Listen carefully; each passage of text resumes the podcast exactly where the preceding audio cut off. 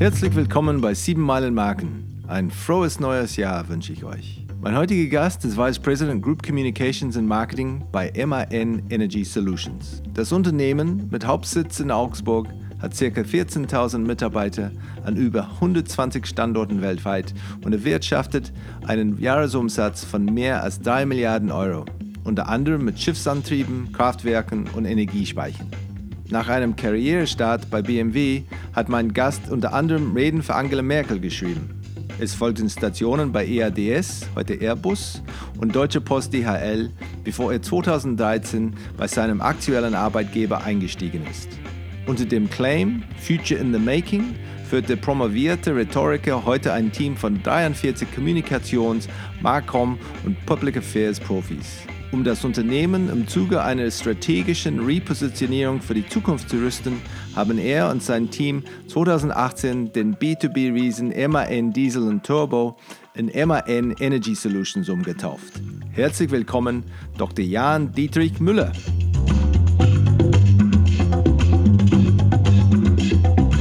So, Jan Müller, äh, herzlich willkommen bei Sieben Meilen Marken. Vielen Dank. Äh, ich freue mich hier zu sein. Da in, äh, in, Augsburg bin ich nicht hier so oft. Äh, wir sind hier bei MAN Energy Solutions.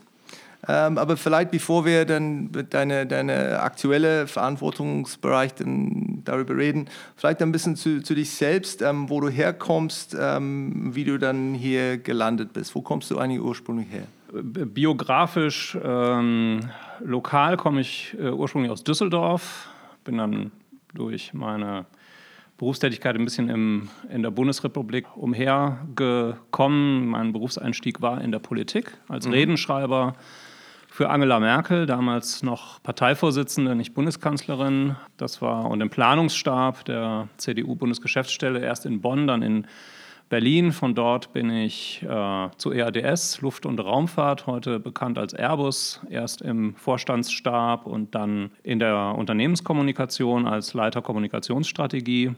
Eine Rolle, die ich auch innehatte bei Deutsche Post DHL im Headquarters mhm. in Bonn. Und von dort habe ich dann die Gelegenheit gesucht, ähm, ja, so eine Nummer 1 Position ähm, zu bekommen und die wurde mir hier bei, bei MAN äh, in Augsburg angeboten.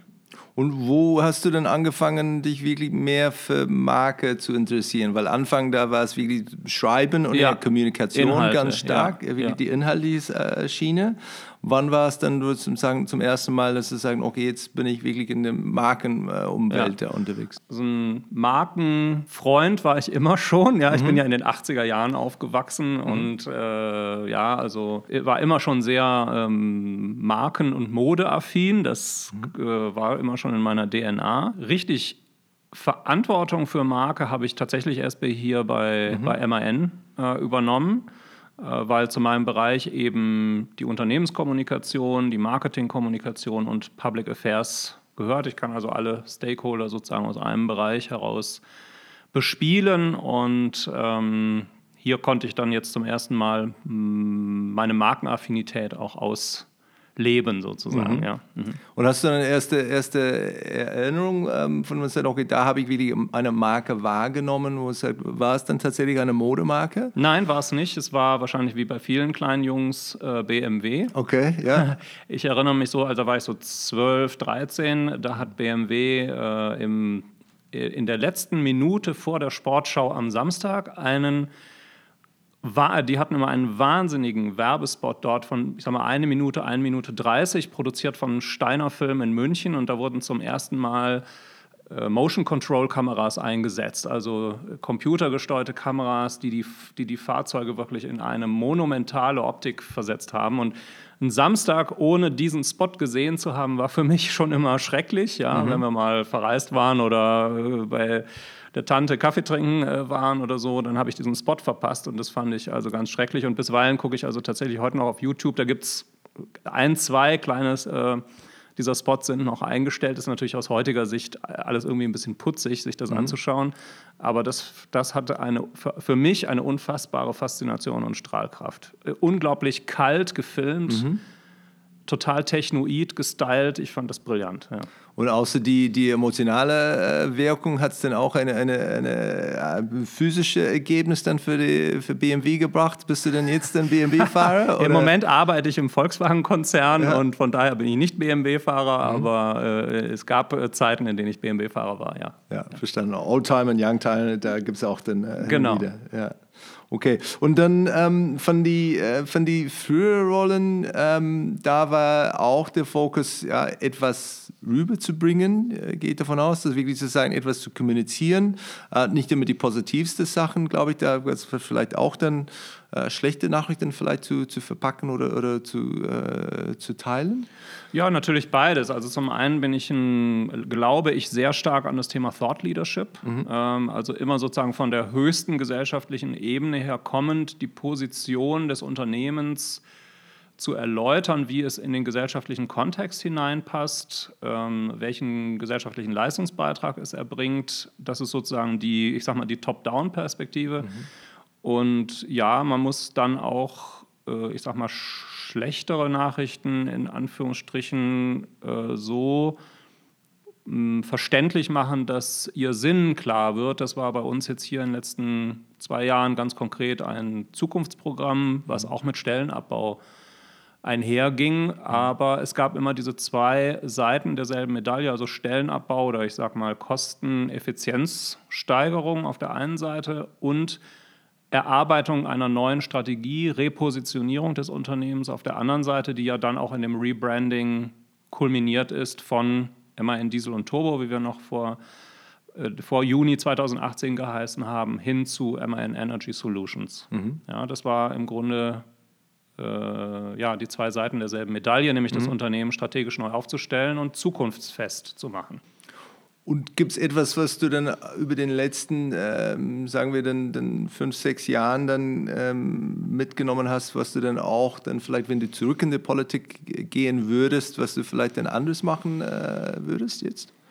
Also erstmal, wenn ich, äh, ist das die Frage, ob ich in die Politik zurückgehen würde. Okay, können wir mal auslassen, aber ich glaube ganz ehrlich, dass im Gegenteil die Wirtschafts- oder die Industriekommunikation unfassbar viel von der Politik lernen kann, was Relevanz, Zuspitzung, Deutlichkeit, Fassbarkeit, also der Zwang zum sich erklären, Unterscheidbarkeit und so weiter angeht. Man sagt zwar heute, also es ist ja ein, ein beliebter Vorwurf äh, an die politischen Parteien und so weiter und zum Teil sicher auch berechtigt, dass es schwerer zu unterscheiden ist heute als früher. Was ist CDU, was ist SPD, wofür stehen die?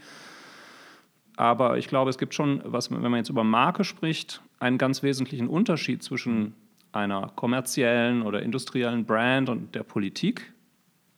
Ich halte auch das Gerede vom beispielsweise vom Markenkern der CDU, was man mhm. oft hört, halte ich für Quatsch weil Politik ist immer extrem zeitgetrieben. Also das, was heute liberal erscheint, ist morgen restriktiv, äh, weil Politik noch viel mehr als die Produktwelt sich mit dem Zeitgeist wandelt und mit den Haltungen und mit den, äh, mit den Einstellungen der Leute. Und in der Politik ist es extrem wichtig, ein zentraler Erfolgsfaktor, dass man kompatibel ist mit dem Zeitgeist. Das ist in der Wirtschaft im Grunde auch nicht anders. Nehmen wir das Beispiel Atomindustrie, nehmen wir das Beispiel Kohleindustrie, nehmen wir das Beispiel Automobilindustrie, ganz klar. Aber der Pacemaker ist immer die Politik. Und von daher glaube ich vielmehr, dass, dass die Wirtschaft von der Politik lernen kann und muss und nicht vice versa. Okay. Und, und ähm, ich höre ein bisschen aus, dass das äh, vielleicht der Weg zurück in die Politik nicht der gewünschte Weg wäre. Ähm, Gibt es aber eine, eine Art eine parallele Karriere, die du sagen würdest, ja, wenn ich das jetzt nicht machen, äh, mache, was ich jetzt mache, ähm, könnte mir gut, gut vorstellen, ähm, kommerzieller Fischer zu sein, weiß nicht, Tischler, ähm, ob es denn was anderes nee, nee, gibt. also ich oder? glaube schon, dass ich irgendwie äh, auf jeden Fall in der Sinnindustrie tätig wär, mhm. werden würde. Ähm, ich will auch, also Politik ist ein hoch faszinierendes Gebiet. Für den Einzelnen, glaube ich, wirtschaftlich meistenteils uninteressant. Also man verdient weniger, aber vielleicht hat man ein Auto mit Fahrer, Prestige, keine Ahnung, aber Ähm, natürlich ist Politik faszinierend, das ist gar keine Frage, gar keine Frage. Und wenn ich, wenn äh, damals äh, die die CDU die Bundestagswahl äh, gewonnen hätte und ich wäre ins Bundeskanzleramt gekommen, vielleicht wäre ich da auch heute noch, natürlich. Mhm. Ja. Und ich habe gesehen, ähm, ich glaube, du hast dieses akademisches Leben auch dann ein bisschen genossen, oder? Ich habe gesehen, der, du meinst eine, meine ewig lange Studienzeit, ja. Ja, oder, oder mehrere Studien, das fand ich auch interessant, das habe ich auch gemacht. Mhm. Nach einer gewissen Zeit bin ich zurückgegangen dann nochmal, um noch was weiteres zu studieren. Mhm. Das hast du auch gemacht, aber ich glaube immer wieder Philosophie, oder was denn, oder war ein roter Pfade? Mm, ja, das ist, war eigentlich so, dass ich ähm, mein Hauptstudium war Philosophie und Rhetorik mhm. in Tübingen. Ähm, und ich war immer schon, für mich war immer klar, dass ich ohne einen Doktortitel kein richtiger Mensch bin. okay. Nein, also dass das irgendwie zu mir gehört, dass das irgendwann sein müsste. Mhm. Ich bin ja dann äh, vom, vom Magisterabschluss direkt in die Politik gegangen und hatte zwar so einen äh, ein Deal, dass ich einen Tag in der Woche könnte ich an meiner Dissertation arbeiten, aber wie das dann immer so ist, wenn der Tornado richtig losbricht, dann ist das natürlich alles Makulatur. Und so hat das also ewige Jahre angedauert, äh, wo ich immer dieses Gefühl mit mir rumgetragen habe, dass mein Gott, du hast eigentlich diesen Zettelkasten voll mit äh, Exzerpten und du hast die Idee, was du schreiben willst, aber du schaffst es einfach nicht. Ich habe äh, wirklich gekämpft. Ich habe mich morgens um fünf an den Schreibtisch gesetzt und habe versucht, eine Seite zu schreiben, habe meine Sommerferien dran gehängt und, und, und. Ähm, und dann gab es beruflich eine Situation, wo ich einen Nachfolger einarbeiten konnte und mich auf eine neue Position vorbereiten konnte. Und in der Zeit, das waren äh, ein gutes halbes Jahr, habe ich die 300 Seiten meiner Dissertation runtergezogen. Äh, und dann hat es noch mal ein Jahr gedauert, bis dann mein Professor die die den Entwurf äh, gelesen hatte und so weiter. Dann hat es nochmal ein Jahr gedauert, bis ich dann die Anmerkungen eingearbeitet mhm. hatte, nochmal Sommerferien geopfert und so weiter. Aber irgendwann, dann fast zehn Jahre nach meinem ersten Abschluss, habe ich da, nee, stimmt sogar noch mehr, 13 Jahre nach meinem ersten Abschluss, hatte ich dann die Urkunde in der Hand ja. und äh, ja, meinen Doktortitel in der Tasche. Das war für mich ein, ein großer Sieg in gewisser mhm. Weise über mich selbst, weil es hätte genau, und da war schon unser zweites Kind unterwegs, es hätte genauso gut auch schief gehen können, dass ich das mhm. nie mehr hingekriegt hätte, aber doch, ich habe es geschafft, eine richtige wissenschaftliche Dissertation zu schreiben, nicht irgendwie so eine, wie das heute viele Leute machen, mit so einer Befragung von ein paar Kommunikationschefs und dann irgendwie so ein paar äh, Theoriebrocken dran geklebt. Nein, es ist eine richtige philologische Arbeit, die bei De Kräuter erschienen ist. Das ist einfach, nehme ich immer noch gerne in die Hand und denke, yes, das hast du, das hast du geschafft. Ja, das ist ein gutes Gefühl. Ja, ich gratuliere. Ich habe ja. viel Respekt vor für so. Ich habe das wirklich, dann ist, ist es schon was anderes, wenn man Teilzeit studiert, aber sowas, etwas Teilzeit zu studieren und, und ähm, das, das ist schon was, was anderes da, was du da, da geleistet hast. Äh, wie, wie lädst du denn deine Batterien dann wieder auf, wenn du sagst, okay, letztendlich da war eine stressige Zeit oder so, gibt es etwas, wo du sagst, okay, das mache ich dann am liebsten da, dass ich dann, äh, da tanke ich mich da wieder auf? Ja, da gibt es äh, Verschiedenes. Also zum einen beschäftige ich mich sehr gerne mit Kunst, Renaissance-Kunst, ähm, moderne Kunst. Äh, ich war immer ein großer Bauhaus-Fan. Ähm, weil das eine sehr revolutionäre gesellschaftspolitische Bewegung im Grunde ist. Nicht diese Karikatur, die man heute davon zeichnet, so nach dem Motto, oh, äh, keine Ahnung, Herr Dosenkohl hat sich ein Bauhaus, ein Bauhaushaus gebaut, ja, weil es eben weiß und Flachdach ist. Das ist eigentlich Quatsch. Das war eine sehr revolutionäre ähm, Bewegung. Ähm, ja, und dann höre ich gerne Musik. Mein Musikgeschmack ist sehr divers. Das geht von Deep House bis zu äh, Monteverdi und äh, Vokalmusik der, äh, der Renaissance und des Vorbarock. Also das ist ähm, ganz, ganz divers, ja. Und bei der, der Stelle jetzt. Also du bist äh, Vice President Group Communications und Marketing Richtig. bei MAN Energy Solutions. Mhm. Ähm, was umfasst der Job? Wie viele Leute hast du da im Team? Ähm, wie ist das dann, dann aufgeteilt mhm. Also ich habe ich hab, äh, 43 Leute, die an mich mhm. berichten. Äh, das, und das Schöne daran ist, dass es ein integrierter Bereich ist, Unternehmenskommunikation mit allen Disziplinen, die dazugehören ähm, Marketing, Kommunikation und Public Affairs. Und mhm. das ist eine Kombination, die sehr kraftvoll ist meines Erachtens, weil man hier Themen wirklich über alle Stakeholder hinweg positionieren kann. Und ich auch das Glück habe, dass ich mit Kolleginnen und Kollegen arbeiten, die ein hervorragendes Team, sehr transversal, äh, sehr breiter Blick, sehr lateral äh, im, im, Blick und im Denken äh, sind und diesen gesamthaften äh, Ansatz auch wirklich toll umsetzen. Und um nur mal ein Beispiel herauszugreifen, ähm, das ist das Thema äh, maritime Energiewende. Wir sind ja Marktführer bei den großen Schiffsantrieben.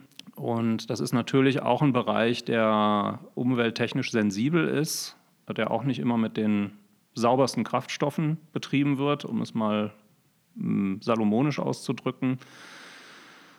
Ähm, und wir haben uns eigentlich als Marktführer hier an die Spitze der Bewegung gesetzt und haben gesagt, wir treten ein für, für eine maritime Energiewende. Das bedeutet für äh, schadstoffärmere Kraftstoffe, das, sind, äh, das ist insbesondere LNG, also Liquefied Natural Gas, und dann in der nächsten Ausbaustufe synthetische Kraftstoffe, weil man kann einen äh, 100.000 oder einen, einen, weiß nicht, einen 30.000 äh, Containerfrachter nicht mit Batterien betreiben. Das ist illusorisch, der würde untergehen, so vollgestopft müsste der mit Batterien sein.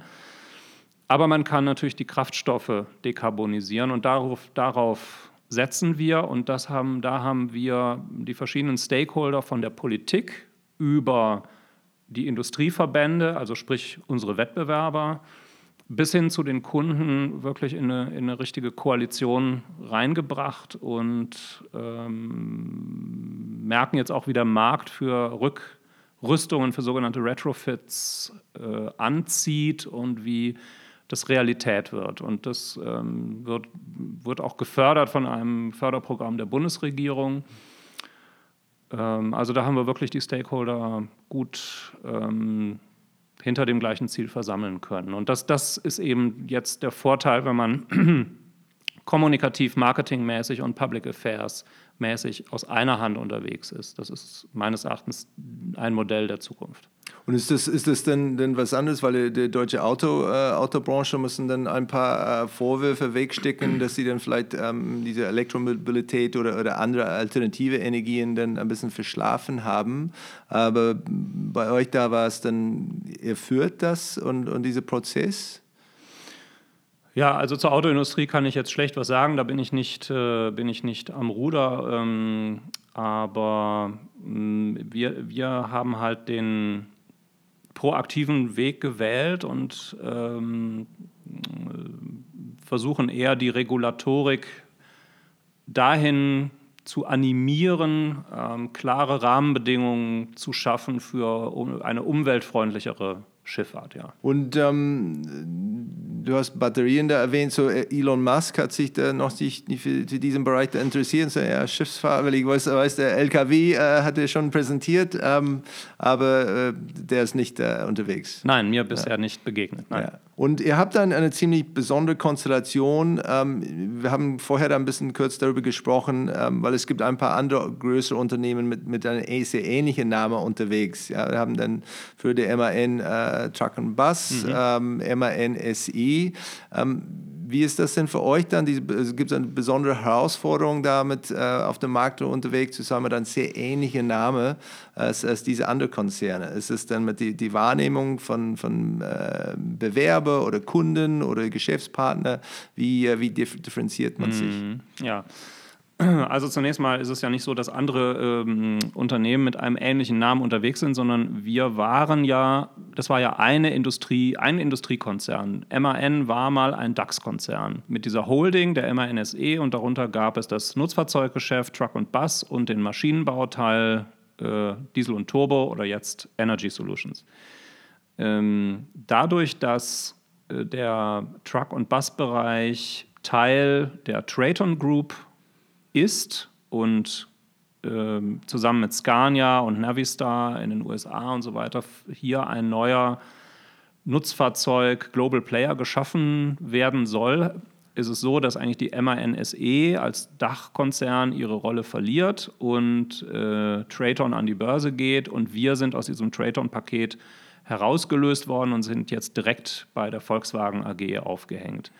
Äh, von daher gibt es den MAN-Konzern in der alten Form nicht mehr. Wir stehen jetzt sozusagen auf eigenen Beinen und das auf eigenen Füßen und das müssen wir natürlich auch nach außen dokumentieren. Das haben wir gemacht durch das Rebranding als Energy Solutions mit einem neuen Design, mit einem neuen Corporate Design, mit einer neuen Strategie.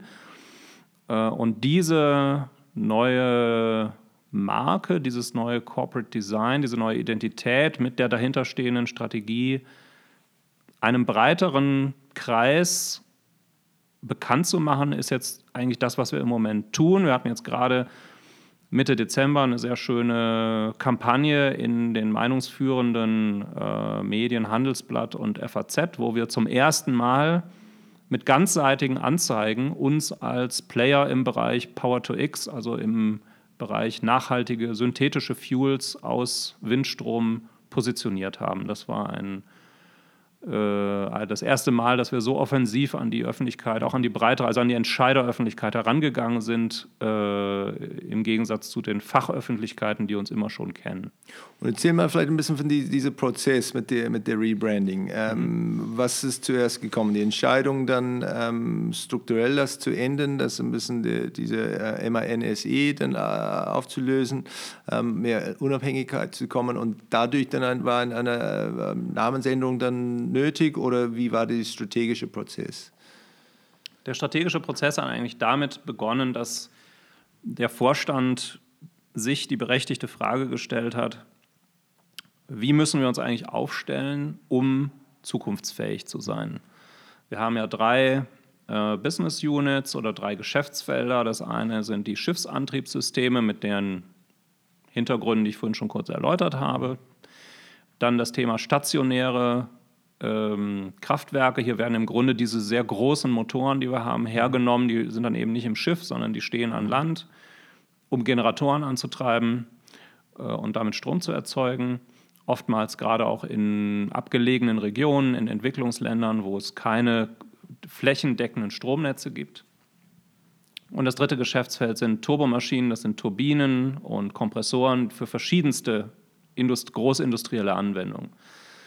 Die, der Vorstand hat sich also die Frage gestellt, wie werden wir zukunftsfähig in einer Welt, in der der, ich weiß nicht, ob er zu dem Zeitpunkt schon unterzeichnet war, aber der Pariser Klimavertrag eigentlich ganz klar sagt, bis 2050 müssen wir klimaneutral sein und äh, wir müssen richtig die, die, West, die, nicht nur die westliche Welt, aber doch, ja, die, die, insbesondere die, die Industrieländer müssen richtige Klimmzüge machen, um ihre Industrieproduktion und ihre Lebensweise klimakompatibel zu machen. Das war ja im Grunde der Hintergrund. Daraufhin hat ein Strategieentwicklungsprozess eingesetzt, der insbesondere das Jahr 2016, 2017 gedauert hat. Das haben wir verbunden mit der Entwicklung einer neuen Mission und ein, also wir haben formuliert, wozu sind wir eigentlich da? Ja? Äh, und die, die Mission heißt to convert energy into sustainable progress and prosperity. Also ganz klar so dieser große gesellschaftliche Auftrag und eine neue Vision, das heißt also eine mittelfristige Zukunftsaufgabe, wo wir gesagt haben, bis, ins Jahr, bis im Jahr 2030 wollen wir den Großteil unseres Geschäfts mit neuen äh, Lösungen bestreiten, die zur Dekarbonisierung der Weltwirtschaft beitragen. Wir als Group Communications und Marketing waren immer sehr nah an dem Strategieprozess dran. Wir waren voll integriert in den Entwicklungsprozess von Mission und Vision. Und mit diesem Hintergrundwissen haben wir dann die Kreation des neuen Corporate Designs angestoßen. Dieses neue Corporate Design, diese neue Brand drückt also aus äh, zugleich ein wie soll ich sagen, es ist zugleich ein, zugleich ein Proofpoint für die strategische Fortentwicklung, Ad 1 und Ad 2 ist es ein Versprechen in die Zukunft hinein, eine, auch eine Selbstverpflichtung für dieses Unternehmen im Wandel, um äh, sozusagen dieses Versprechen aus unserer Mission wirklich einzulösen. Ja, also die, das, das, die neue Brand, das neue Design wirkt nach hinten und sie wirkt nach vorne. Das ist ähm, so die Logik dahinter. Und diese, diese Purpose und Claim, glaube ich, uh, Future, Future in the in Making, making. Mhm. Ähm, habt ihr das dann ähm, mit, mit vielen Mitarbeitern oder vielen Kollegen dann ausarbeitet oder was eher ein kleiner Kreis, dann eher im Vorstand und Agenturen, externen oder? Wir haben im Grunde war die ganze Formulierungsarbeit von Mission, Vision und auch von dem Claim hat in einem sehr kleinen Kreis stattgefunden. Ähm, wir haben dann aber in, äh, unternehmensinterne Focus Groups gemacht, um zu gucken, erstens wird das verstanden, zweitens äh, ja, ähm, wird das akzeptiert, ist das glaubwürdig und drückt es das aus, was wir auch ausdrücken wollten. Und äh, das wurde, unsere Entwürfe wurden sozusagen bestätigt in diesen Focus Groups und so waren wir gleichermaßen effizient unterwegs. Der ganze Rebranding-Prozess hat nur neun Monate gedauert, vom Vorstandsentscheid bis zum Day One. Das war schon ein echt äh, toughes Programm. Kann ich mir gut vorstellen. Ja. Ähm, aber ähm, ja, wir wollten dieses Momentum auch nutzen, ja, wo so die ganze äh, Führungsetage die neue Strategie mit erarbeitet hat, mitgedacht hat und gemerkt hat, wow, hier ist wirklich Bewegung drin. Und das hat dann auch Freiheitsgrade eröffnet beim Design. Wir hatten zwei Designrouten, eine konventionelle und eine ambitioniertere. Und es war ein wunderbares Erlebnis, dass im Vorstand niemand diese konventionelle Route haben wollte. Wow, ja. okay. Alle wollten die, die progressivere Route haben. Äh, das hat mich natürlich sehr glücklich gemacht, weil dann, dann war wirklich, da war wirklich Momentum da. Ja. Mhm. Und wie, wie organisiert ihr das jetzt dann äh, international? Und sagt, okay, letztendlich, wir haben jetzt diese, diese äh, neue Erscheinungsbild da entwickelt, äh, komplett neuer CE, neuer Purpose, neuer Claim, Vision, Mission. Ähm, wie werden die Parameter dann dargestellt und wie viele Freiheit haben die Kollegen in anderen Ländern, äh, andere Bereiche? Möglichst wenige. Okay, ja, so sehr streng äh, kontrolliert Schon, von Head ja. Office. Ja, klar, also die, ja. die Design Rules sind natürlich sehr umfassend. Mhm. Ähm, und da wird auch sehr, sehr viel Wert drauf gelegt, dass die sehr ähm, wasserdicht sind, sehr klar sind. Mm, wir sind wir gehen natürlich so einen gestaffelten Weg, was schon allein deswegen erforderlich ist, weil natürlich die ganzen Auslandsgesellschaften jeder, jeder ist in, ihrem, in ihrer Legislation. Die Prozesse dauern unterschiedlich lange. Man muss mit vielen ausländischen Anwaltskanzleien arbeiten und so weiter und so fort, um dieses ganze, die ganzen Registereintragungen und so machen zu lassen. Die ganzen äh, Patente müssen umgeschrieben werden und, und, und. Das ist ein riesiges administratives Gebilde und die Pylone äh, am Eingang sind nur der kleinste, der kleinste mhm. Teil. Ähm, und wir machen das Schritt für Schritt, so wie die ähm, juristischen Maßnahmen vor Ort ähm, durchgehen, also die ganzen Registereintragungen. Wenn das fertig ist, dann kommt das neue Branding drauf.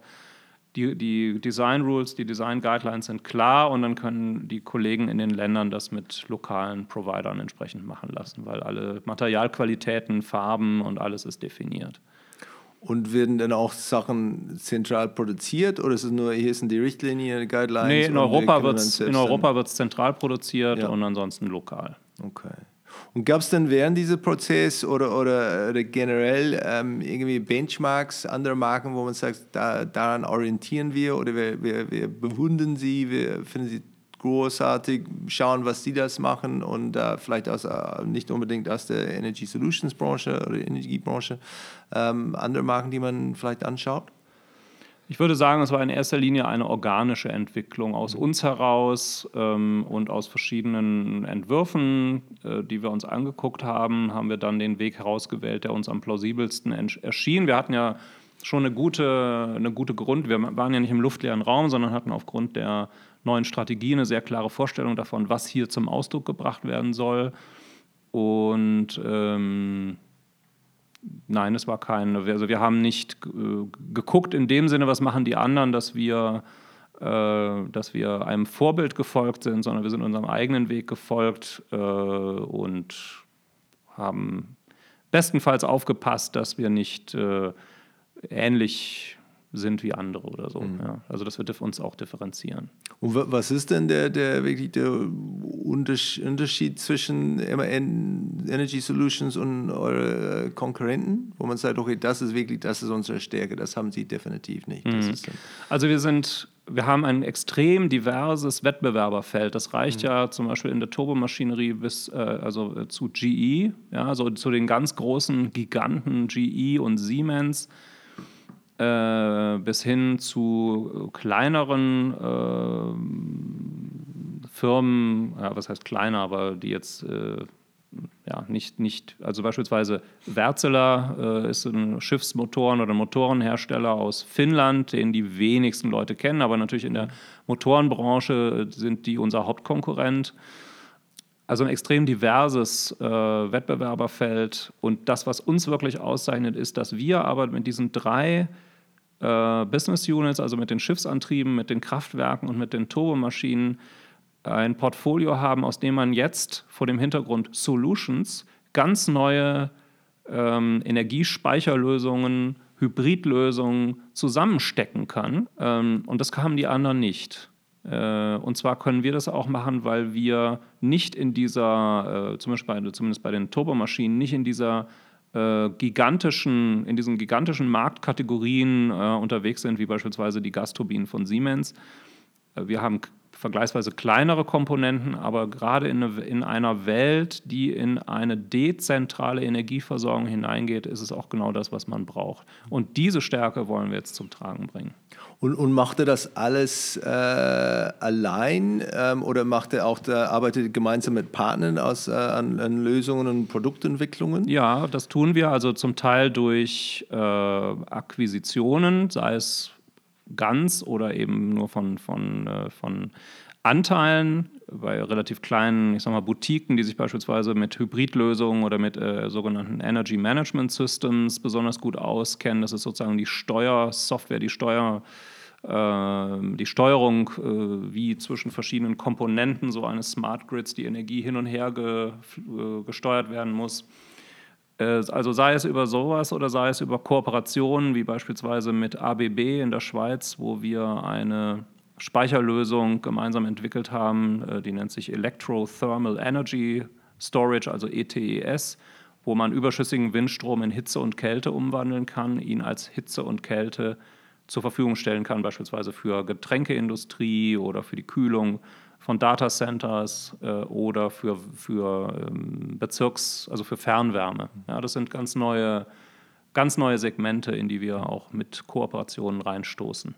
Und habt ihr denn auch eine, eine ähm, geendete Wahrnehmung wahrgenommen vom, vom Markt und, und von, von äh, möglicher Partnern und so, wie jetzt mit der neuen äh, neue Marke, ja. die, die, neue äh, Positionierung? Ja, also äh, wir haben äh, durchweg ein positives Feedback, weil alle verstehen, dass die neue Marke Ausdruck einer neuen Strategie ist und diese Strategie in die Zeit passt und das beinhaltet, was die Zukunft erfordert. Das ist sozusagen bei denen der Fall, die uns vorher kannten und, in den, und die die Märkte, die Technologien gut kennen. Damit wollen wir uns aber nicht zufrieden geben, sondern wir stoßen jetzt oder wir profilieren MIN Energy Solutions jetzt eben stärker bei Entscheidern, die vielleicht vorher von uns nicht so viel gehört haben, die aber die Weichen stellen für die Energiewirtschaft, sei es in Deutschland, sei es in Europa, wo ja unheimlich viel in Bewegung ist. Alle gucken auf den Klimavertrag, alle gucken auf den Klimawandel, alle wissen, dass was zu tun ist, aber sie wissen eben nicht genau, was zu tun ist. Und diese, ich sag mal, ähm, allgemeine Unübersichtlichkeit, die ja in der Industrie genauso vorherrscht wie in der Politik, ermöglicht es uns auch, neue, ein neues Terrain für uns zu okkupieren und zu sagen, wir haben aber das Wissen und die Technologien, hier Lösungen anzubieten. Und bemisst du das denn auch zu sagen, okay, letztendlich, das ist etwas äh, für dich persönlich in, in, deiner Abteilung, wo du sagst, hey, letztendlich, hier können wir die Erfolg wirklich bemessen, weil wir können das wirklich sichtbar machen. Das war ähm, bestimmt ein ganz äh, hohe Kosten damit verbunden, diesen Prozess zu machen. Aber sieht man das mit Sachen wie, weiß ich nicht, da Initiativbewerbungen, dass sie dann ein bisschen äh, mehr dann reinkommen als, als vorher oder wie gesagt, die Bereitschaft von, von Partnern oder Kunden, vielleicht andere, andere Gespräche zu führen als, als vorher? Ja, also was die Gesprächsbereitschaft von Kunden angeht, das ist sicherlich eher was, was der, der Sales äh, monitort. Das, das tun wir nicht. Bewerbungen gucke ich jetzt persönlich auch nicht drauf. Ich habe mich sehr gefreut, dass wir äh, sehr, sehr gute Talente in jüngster Zeit rekrutieren konnten, dass wir offenkundig eine Story haben, die junge Leute auch verstehen und, und wo sie einen Beitrag leisten wollen. Das ist äh, ganz wunderbar natürlich machen wir regelmäßiges äh, Brand Monitoring über kleine Befragungen und so weiter. Und da sehen wir auch, dass uns die Bekanntheit, also dass wir in binnen jetzt sechs Monaten haben wir es geschafft, die Marke Energy Solutions fast genauso bekannt zu machen wie die Vorgängermarke MAN Diesel und Turbo.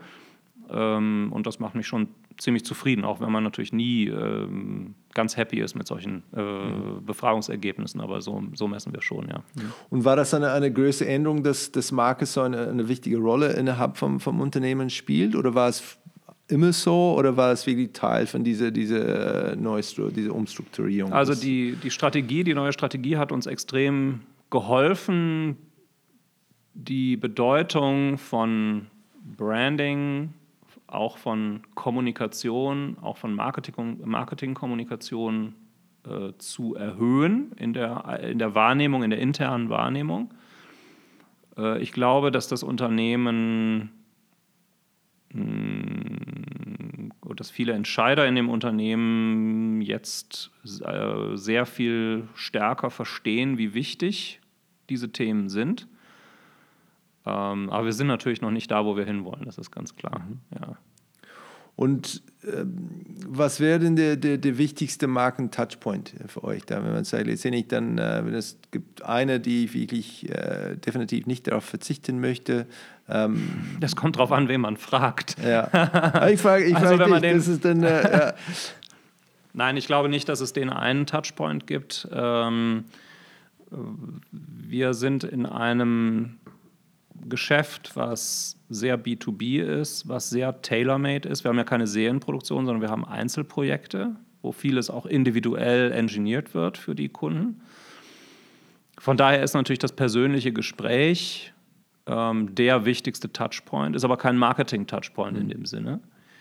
Ähm, und darunter äh, rangieren eigentlich dann zu gleichen Teilen äh, klassische Touchpoints, also Messen beispielsweise, die nach wie vor äh, eine große Rolle spielen, eine mittelgroße Rolle spielen. Es gehört sehr stark dazu, äh, ich sag mal, intellektueller Content. Also es können so äh, Technical Papers sein, mhm.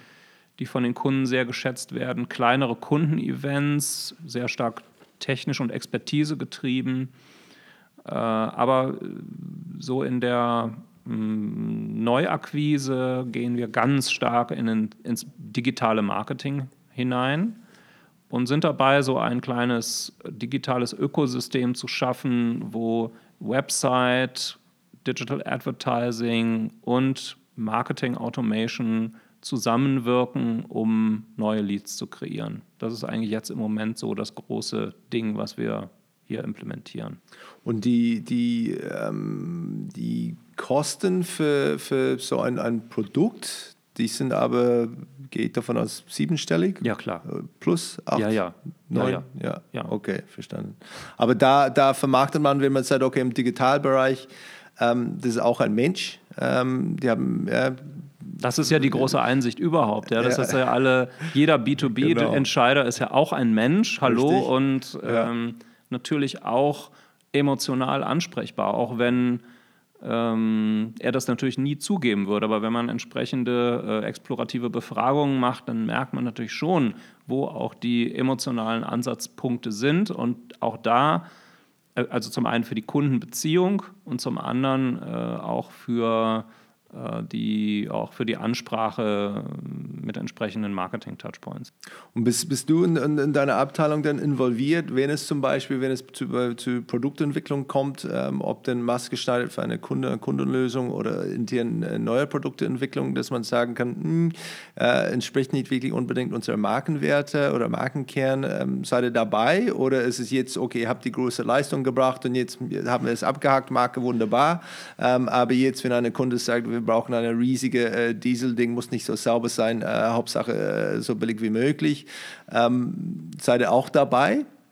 Na, wir sind natürlich nicht in jeder Vertriebsentscheidung dabei, aber wo wir schon dabei sind, und ich finde, das ist schon mal mehr als die meisten wahrscheinlich ähm, haben, äh, wir sind in den strategischen Committees dabei und wenn äh, sozusagen neue Entwicklungen oder neue, neue Komponenten ins Portfolio aufgenommen werden soll, dann wissen wir das und wir haben eine Stimme oder wir können sagen, oh, finden wir super oder oh, finden wir nicht so super oder habt ihr schon mal an diesen und jenen Aspekt noch dabei gedacht? Also das schon. Und ich finde, das ist schon, eine, schon sehr viel. Und gibt es etwas, wo es sagt, okay, wenn man äh, Deutschland als, als Land und als Kultur dann, dann anschaut, ähm, hat diese fantastische historische äh, Ingenieurleistung, die Qualität von, von die Ingenieurleistung, die, die, Deutschland wirklich sehr weit gebracht hat, da international auf dem Weltmarkt. Ähm, gibt es etwas, was zum, zum, das Thema Marke in Deutschland zurückhält? Ja, das ist dann vielleicht, ähm, vielleicht nicht so hoch geschätzt äh, innerhalb von Unternehmen in, in, vielleicht in andere Länder oder andere Kulturen. Naja, du hast es im Grunde ja gerade schon gesagt. Es ist genau diese Engineering, jetzt äh, karikiere ich etwas und sage Engineering-Fixiertheit wenn man auf Entwicklungsbudgets guckt für einen neuen Motor, eine neue Turbine, dann sind die Millionen äh, aberfach vorhanden. Wenn man sagt, wir möchten eine Kampagne machen, die kostet, weiß ich nicht, 100 oder 200.000 Euro, heißt es, oh Gott, also ich muss aber sparen und nein, so viel Geld habe ich nicht und so. Das ist ja, das ist ja im Grunde äh, eine Unterbewertung von, von Marke und Darstellung. Also es ist im Grunde ja so ein ganz alter, wie soll ich sagen, ein ganz alter Konflikt zwischen Inhalt und Form. Mhm. Ja, nach dem Motto, der Inhalt, es kommt auf den Inhalt an, Form ist nicht so wichtig. Wo ich natürlich bestreiten würde, dass dem so ist. Und ich glaube, Form ist genauso wichtig wie Inhalt, denn so kommunizieren Menschen, wenn man weiß, dass bei einem Redner auf der Bühne, jetzt lege mich nicht auf die Prozentzahlen fest, aber ungefähr 70 Prozent ist der optische Eindruck, 25 Prozent ist die Stimme und 5 Prozent ist der Inhalt, was wirkt, dann ähm, ist also die Unterschätzung der Form, äh, sprich also auch die Unterschätzung von, des Auftritts eines Unternehmens, wie wirkt es, welche Bildsprache hat es, wie viel investiert es in eine ganzheitliche Markenerfahrung, äh, ist natürlich etwas, woran wir, glaube ich, insbesondere in Deutschland auch noch wirklich gut, wirklich noch arbeiten müssen. Und siehst du dann etwas, äh, wenn du sagst, da ist Fortschritt oder spürst du etwas? Du hast dann Kollegen in der Branche, andere Leute, mit denen du dann, dann austauschst von, von anderen Unternehmen. Ähm, Gibt es dann irgendwas, okay, da, da spüre ich schon, äh, wir bewegen uns in die, in die, richtige Richtung oder ist es immer noch ein bisschen ähm, ja, Stau? Schwierige Frage. Also, wenn ich so mir jetzt mal gerade die letzte große Messe in Hamburg, die SMM, die Schifffahrtsmesse, vor Augen führe, wo wirklich alle großen Marken der Schiffsbauindustrie vertreten sind, äh, dann sehe ich jetzt im Moment keine Revolutionen. Ähm, es ist ja immer schwierig, scheinbar etwas zu machen, was die anderen nicht machen. Ähm, also eine, eine, Virtual Reality Brille auf dem Messestand ist jetzt auch nicht der Knüller irgendwie. Das ist so. Weil, weil alle das haben? Weil alle das haben, okay. natürlich, ja. genau. Also es ist immer so sehr mainstreamig. Ja. Ähm, und äh, wirklich radikal Neues habe ich jetzt äh, in letzter Zeit also nicht, nicht gesehen. Ja. Wir waren mit unserem Messestand schon sehr mutig, wir waren sehr loungig, wir hatten einen sehr loungigen Messestand, keine Exponate, also keine technischen Exponate das erste Mal, mhm. ähm, äh, sondern sehr viel, ich sag mal, zum einen Club-Atmosphäre oder, oder loungige Atmosphäre und zum anderen äh, hochwertige Displays das war schon, das war schon die, die Spitze dessen, was so auf der SMM zu sehen war. Und da ist dann ein, ein, äh, das Ziel, dann ein Gefühl zu vermitteln, um, für, für was ihr steht? Richtig. ist das das Ziel? Richtig. Oder Einen Kommunikationsrahmen ja. zu schaffen, okay. eigentlich ein, eine Bühne zu bauen für, für richtig tiefgehende, gute Gespräche zum einen und zum anderen hatten wir äh, so eine kleine, so ein kleines Forum, so eine kleine, wir hatten das Vision Talkbox genannt, so ein ganz kleines Auditorium, wo wir im Halbstundentakt inspirierende Talks äh, angeboten haben, auch zusammen mit der, mit der Fachpresse. Ähm, das war ein innovativer Ansatz, ähm, wo wir den, die Inhalte und die Zukunftsorientierung ganz klein in den Vordergrund gestellt haben und nicht die Komponenten, nicht die Maschinen, sondern eigentlich das den Kontext, in dem wir uns bewegen, ja, den regulatorischen Kontext, den technologischen Kontext, den Dekarbonisierungskontext, das haben wir in den Vordergrund gestellt. Wie, wie viele Kunden habt ihr einfach circa? Weil ich gehe davon aus, bei solchen größeren Summen ähm, ist es nicht irgendwie hunderttausende Kunden. Äh, wie viele Kunden habt ihr? Ähm, nach meinem Kenntnisstand sind das im Moment 30.000 mhm. ungefähr. Mhm.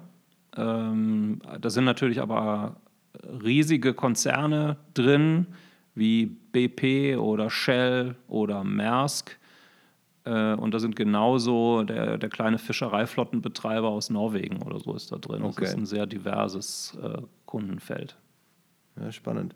Und ähm, was habt ihr denn intern, wenn wir sagt, okay, von der Strukturierung von, von, von eurer Abteilung, ähm, wo man sagt, okay, da ähm, das ist etwas, was wir sehen oder Bedarf haben, wo es da Insourcing, Outsourcing ähm, oder Aufstocken von, von Kompetenzen. Ähm, gehe ich davon aus, dass das digital ähm, ziemlich, äh, ziemlich äh, im Vordergrund steht. Gut geraten, schon gesprochen. Ja. Ähm, aber gibt es andere Themen ähm, oder, oder besondere Themen innerhalb vom, vom, vom digitalen Bereich, wo man sagt, okay, das ist etwas äh, wie Stimme äh, zum Beispiel oder 5G, wo wir wirklich dann finden wir ganz spannend und wollen wir schon mehr investieren oder Nein, ganz so weit sind wir noch nicht. Ähm, das große transformatorische Thema bei uns ist in der Tat das Thema Digitalmarketing, also äh, datenbasiertes Marketing, Schaffung dieses Ökosystems, äh, wo wir Kampagnen über, also von Website, über Social Media, über das Marketing Automation System äh, bis hin natürlich dann eben zu Earned Media, Paid Media, alles sozusagen aus einer Hand betrachten. Ähm, das ist eigentlich das, wo, wo ich den Bereich in 2019 hinbewegen will. Ob wir dieses Jahr dann so weit kommen, sei dahingestellt, denn das sind ganz prozessorientierte Themen. Da reicht es ja nicht, sich so eine Lizenz zu kaufen und sagen, los geht's, sondern da muss man den Sales mit ins Boot holen. Man muss wissen, wie man mit Leads umgeht. Das CRM muss äh, richtig, richtig fit gemacht werden. Da muss Attention drauf sein. Da haben wir noch richtig viel zu tun. Das ist ein sehr dickes Brett, aber wir geben nicht auf. Ja, spannende Zeiten. Und ähm, was hält dich denn nachts wach? Oder oh, ich schlafe eigentlich ganz gut. Ja? ja? Okay. Keine große Baustelle momentan. Halt, okay. Ja, aber die, die versuche ich ja. am Tag zu lösen, nicht in der Nacht. Das, äh, dann hätte ich ein Problem. Ja. Und ähm, siehst du, dass die, die, die Rolle von, von Markenführung dann in die, die Zukunft sich verändern wird bei euch dann, wo es sagt, okay, das ist dann momentan, ja, jetzt haben wir die Änderungen jetzt ziemlich stringent. Kommt dann in der Zukunft vielleicht ein bisschen mehr Freiheit oder du sagst, sagst du, nee, das ist dann wirklich, das ist, wie wir das dann äh, führen werden und das sind die Regeln und das ist die Zukunft, wie wir das auch dann, äh, dann machen werden. Naja, also über eine nächste Phase oder eine nächste Stufe nachzudenken, wäre ja erst dann äh, an der Zeit, wenn wir sagen, okay, das, was wir uns vorgenommen haben, haben wir jetzt wirklich implementiert, mhm. das können wir jetzt und was, was ist das nächste? Mhm. Äh, da sind wir aber noch nicht, sondern wir müssen jetzt erstmal ans Laufen kommen mit dem ganzen digitalen Marketing. Im Grunde ist es ja ein, so sehe ich es jedenfalls, ein Wachstumsprogramm. Ja, wir wollen ja Marketing äh, relevanter machen, wir wollen ja direkt auf Sales einzahlen, wir wollen Leads generieren, wir wollen die Leute, wie das so schön heißt, nurturen, ja, mhm. durch den Funnel schicken und am Ende haben wir dann äh, Sales-Ready Leads, die wir den Vertrieblern auf dem Silbertablett servieren können mit Name und Anschrift und Business Title und Interessensgebiet und Kontakthistorie etc. pp. Und ich glaube, wenn diese Maschine mal ans Laufen kommt und auch Ergebnisse hinten rauskommen, dann werden wir uns neue Freiheitsgrade erobern, dann werden wir unsere Budgets steigern können, dann haben wir den Beweis angetreten, dass es wirklich funktioniert. Und warum sollte es im B2B nicht funktionieren, wenn es mit Menschen generell eigentlich ganz gut funktioniert und auch B2B-Entscheider oder Einkäufer oder sind auch Menschen. Also warum sollte es nicht funktionieren? Und, ähm, und wenn das läuft, dann, dann ist die nächste Phase und dann kann man fragen, äh, wie, wie, wollen wir darüber noch, noch hinausgehen. Ja. Ist das Thema denn Social Media und, und Influencer-Marketing? Gibt es auch Influencer da in, in eurem Bereich? Also der Reiz des Influencers äh, liegt, glaube ich, darin, dass er eine große Reichweite mitbringt ähm, und dass, die, dass seine Follower oftmals auch Fans sind, die Orientierung suchen. Das ist, glaube ich, in unserem Business weniger der Fall. Die Leute sind alle sehr gut erzogen, also sehr gut gebildete Experten. Also das ist nicht so ein hype-anfälliges Umfeld eigentlich. Natürlich freue ich mich auch und wir unterstützen das auch, wenn Executives von uns in entsprechenden Foren oder LinkedIn und so weiter äh, unterwegs sind.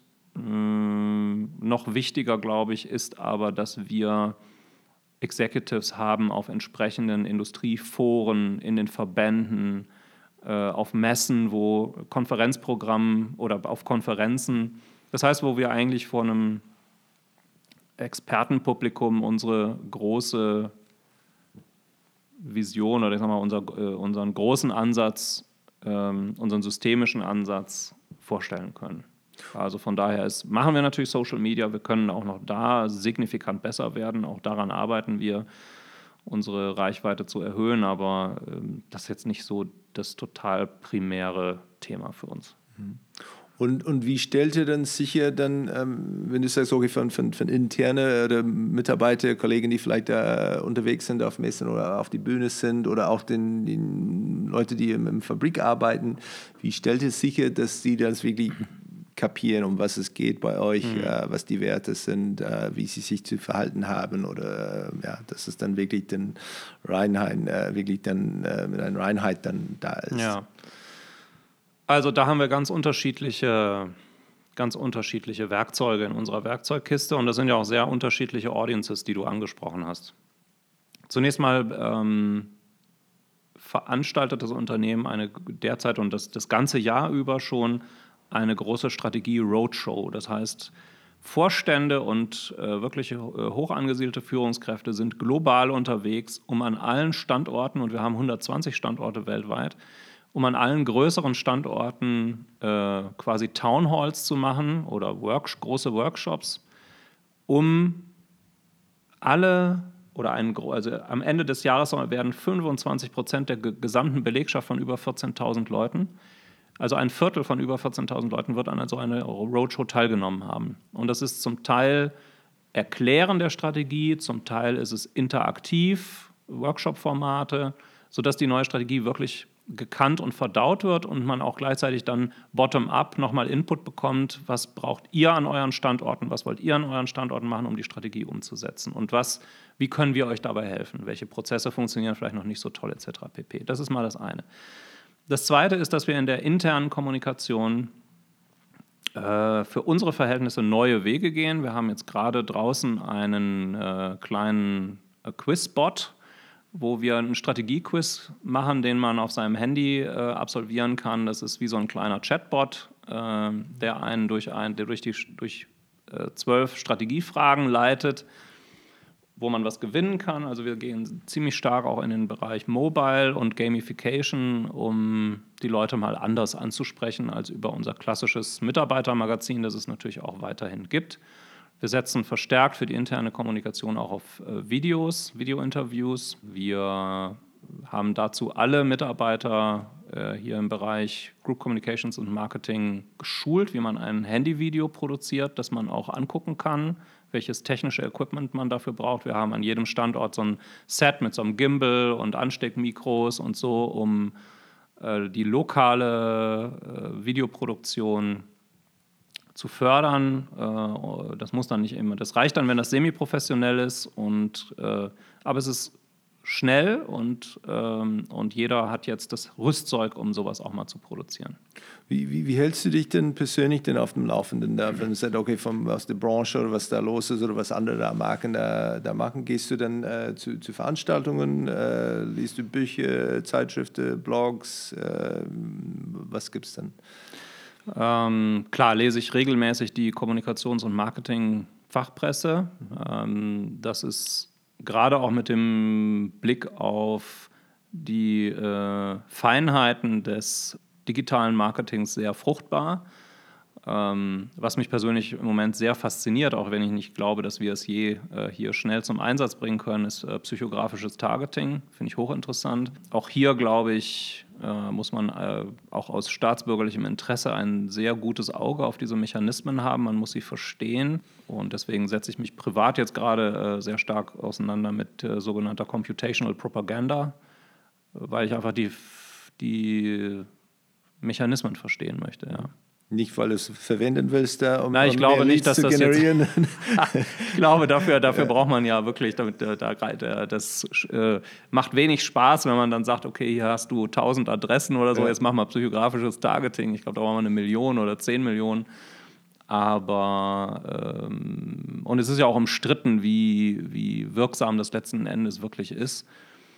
Aber ja, das, das, äh, da gibt es immer wieder Themen, die mich faszinieren und dann versuche ich so einen Deep Dive zu machen und dann kommt irgendwann das nächste. Ja. Okay. Down the rabbit hole. Ja, aber es ist wirklich, es ist wirklich ja so, dass man, ich meine, ich kann gerne Bücher lesen über psychografisches Targeting, aber erstmal müssen wir hier unser CRM und unsere, unser, unsere Marketing Automation ans Laufen bringen und äh, da äh, sind die, wie ich vorhin schon sagte, sind das dicke Bretter und die muss man erstmal bohren und mhm. erstmal Substanz kreieren und dann kann man über die nächsten Schritte nachdenken.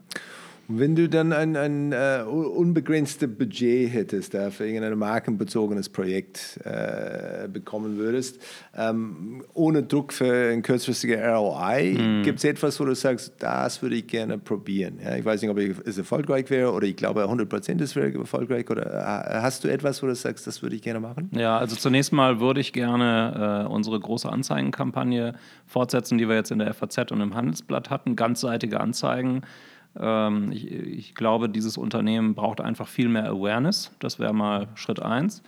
Äh, Schritt zwei, was ich gerne äh, probieren würde, wären so Pop-up-Workshops äh, oder Werkstätten in größeren Städten, um die Bevölkerung zu sensibilisieren oder in den Diskurs einzubeziehen über die Energieversorgung der Zukunft, was heute eigentlich alles schon geht. Ähm, und welches regulatorische Umfeld wir eigentlich bräuchten, um mit ganz innovativen, äh, äh, kohlenstoffneutralen, CO2-neutralen Technologien ähm, an den Start zu kommen. Das wäre mal, das fände ich so eine, so eine Stakeholder- äh, Diskussionstour durch, durch verschiedene, äh, durch die Städte, also um die Leute einzubeziehen, fände ich schön oh, ich könnte gut eine Million hier in unserem Museum äh, verwenden, um aus einem etwas mit Verlaub angestaubten Museum einen Brand-Showroom zu machen, der nicht nur über unsere großartige Heritage spricht und über die vielen ähm, ähm, bahnbrechenden Innovationen, die es im 20. Jahrhundert hier aus dem Hause gegeben hat,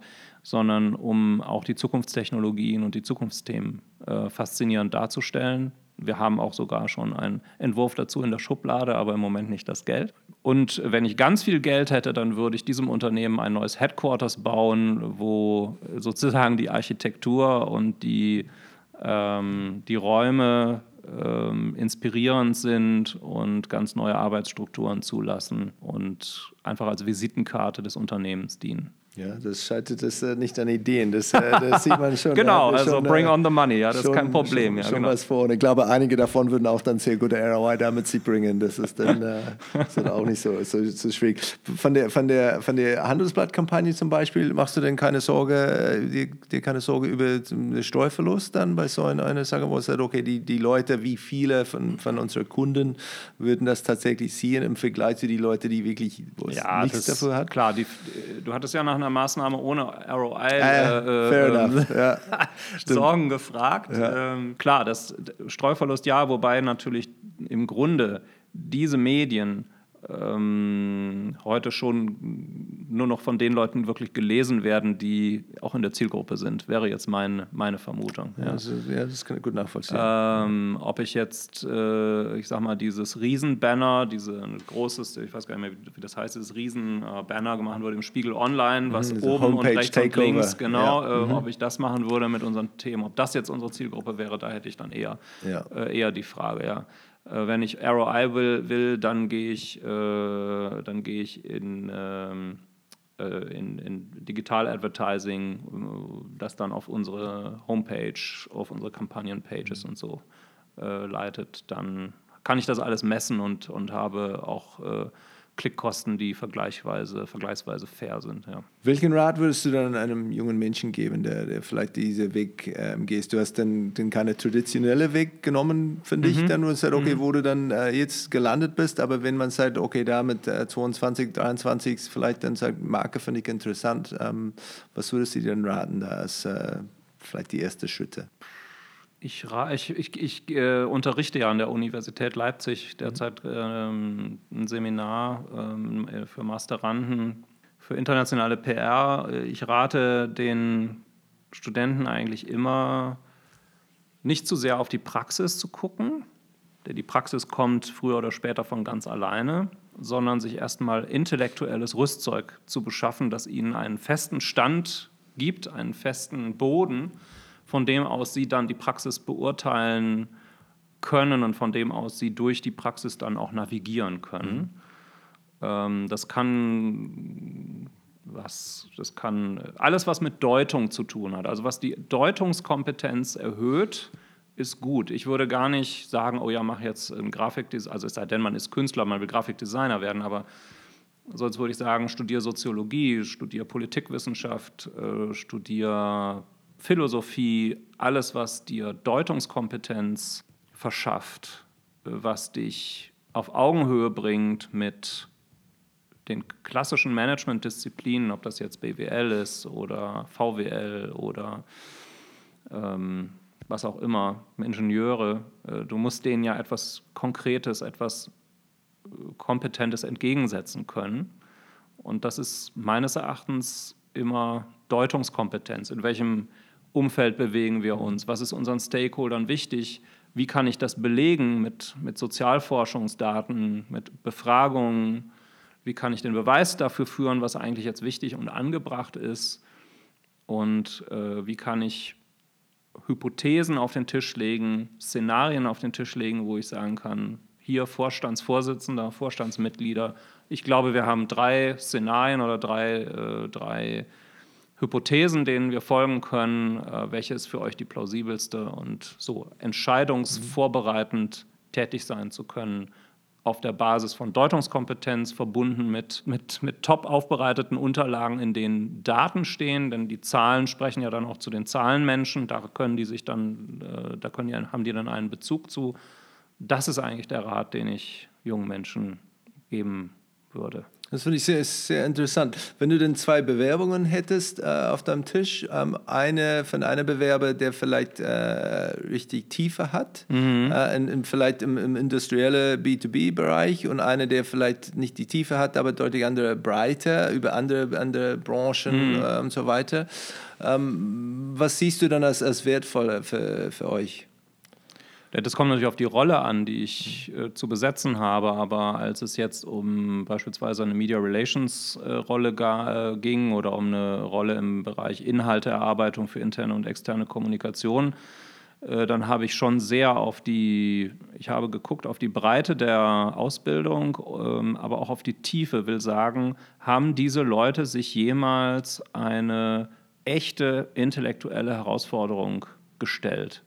Ich würde sofort einen Theologen einstellen, ich würde sofort einen Altphilologen einstellen, jemand, der Altgriechisch studiert hat oder so, weil diese Leute haben Deutungskompetenz. Ja, wer sich, wer, wer, äh, weiß ich nicht, Platon oder Xenophon oder Thukydides ausgelegt hat, der kann auch Industrie ja, aus der Tiefe äh, schöpfen, solange er ein bisschen agil und, und, und anpassungsfähig ist natürlich. Das ist klar. Also er braucht keinen Bücherwurm, aber äh, sozusagen die, die intellektuelle Substanz mitbringt, durch komplexe Situationen hindurch zu navigieren und einen Weg zu finden, um dem Ganzen Sinn zu verleihen und, äh, und dem Ganzen eine, ein Narrativ zu entlocken. Das ist im Grunde die Kernkompetenz, meine ich. Ja, großartig. Und wenn, wenn du einen Markenkurs dann äh, für die Geschäftsführer der deutschen Champions da anbieten müsstest, ähm, was würdest du da für Inhalt dann, äh, wo würdest du den Fokus dann drauf legen und wie würdest du diese, diese Kurs benennen? Mhm.